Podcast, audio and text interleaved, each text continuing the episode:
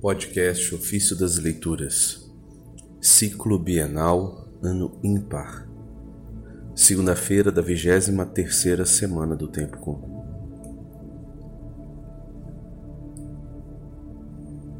O Senhor deu tais pastagens aos que creem. Das homilias de Crisóstomo Latino, Bispo. O Senhor é meu pastor e nada me faltará.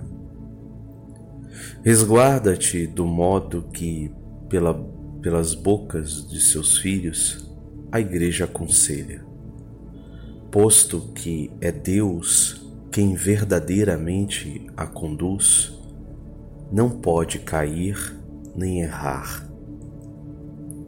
Este é o nosso Rei que governa cada dia nossos corações e nossos corpos, resguardando os sentidos internos e externos, e nada nos falta. Porventura alguém dirá que aquele de quem o Senhor é pastor e que nada lhe falta, é todavia testado nas coisas temporais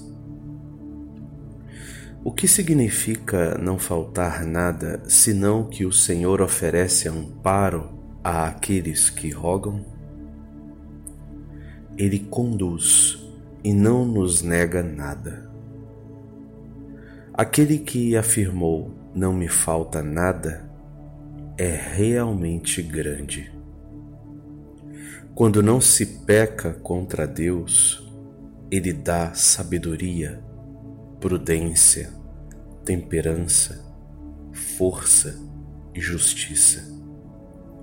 E se essas coisas não faltam, quem procurará o avaro? Deus se derrama nessas virtudes, e aquele que está repleto de Deus não será mais culpável. O Senhor é o meu pastor nada me faltará. Deitar-me faz em verdes pastos. Grandes são estes pastos. São banquetes que saciam sempre e nunca são insuficientes. Sabeis de que modo Deus pastoreia aqueles que o atendem? Aqueles que têm esperança nele? Disse o profeta: Eis que vêm os dias, diz o Senhor Deus, em que enviarei fome sobre a terra, não fome de pão, nem sede de água, mas de ouvir as palavras do Senhor. Esse trecho está no livro do profeta Amós, capítulo 8, verso 11. Quando a nossa alma alcança esse terreno da lei e as flores da aliança volta fortalecida, alimentada, nutrida, sadia, exultante na simplicidade do coração, a alma levada àquele lugar evolui repousa, exulta e se glorifica. Este bom pastor que oferece a vida pelas ovelhas deu tais pastagens aos que creem e têm esperança nele, e se reúnem lá onde repousa a alma do justo. Deitar-me faz em pastos verdejantes guia-me mansamente às águas tranquilas. Grande é esta água, lava a impureza, tira a mácula, lapida o que é bruto, pois que já vos despistes do homem velho com suas práticas e vos vestistes do novo, criado segundo Deus. A água ocupa o primeiro posto entre os elementos.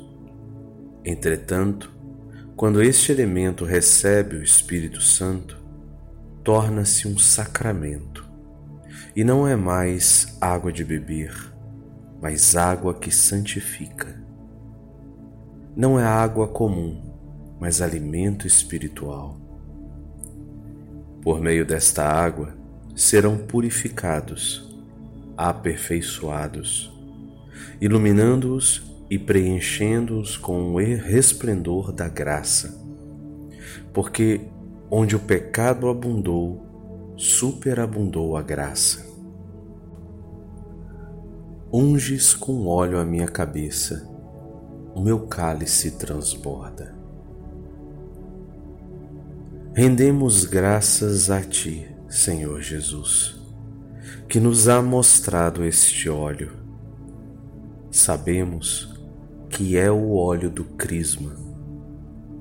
Cristo, de fato, é chamado o ungido. E os cristãos são assim também chamados através da unção. Ouça, pois, qual é este cálice. É aquele na mão do Senhor, cujo vinho espuma. É aquele que no momento da paixão rezou dizendo: Meu Pai, se é possível, afasta de mim este cálice. E visto que nos deu o exemplo de obediência, prossegue acrescentando: Todavia não seja como eu quero, mas como tu queres. Deste cálice bebe a Igreja. Enebriam-se os mártires. Como é maravilhoso este cálice! O vedes resplandecer espalhando-se pelo mundo inteiro na paixão dos apóstolos e dos mártires.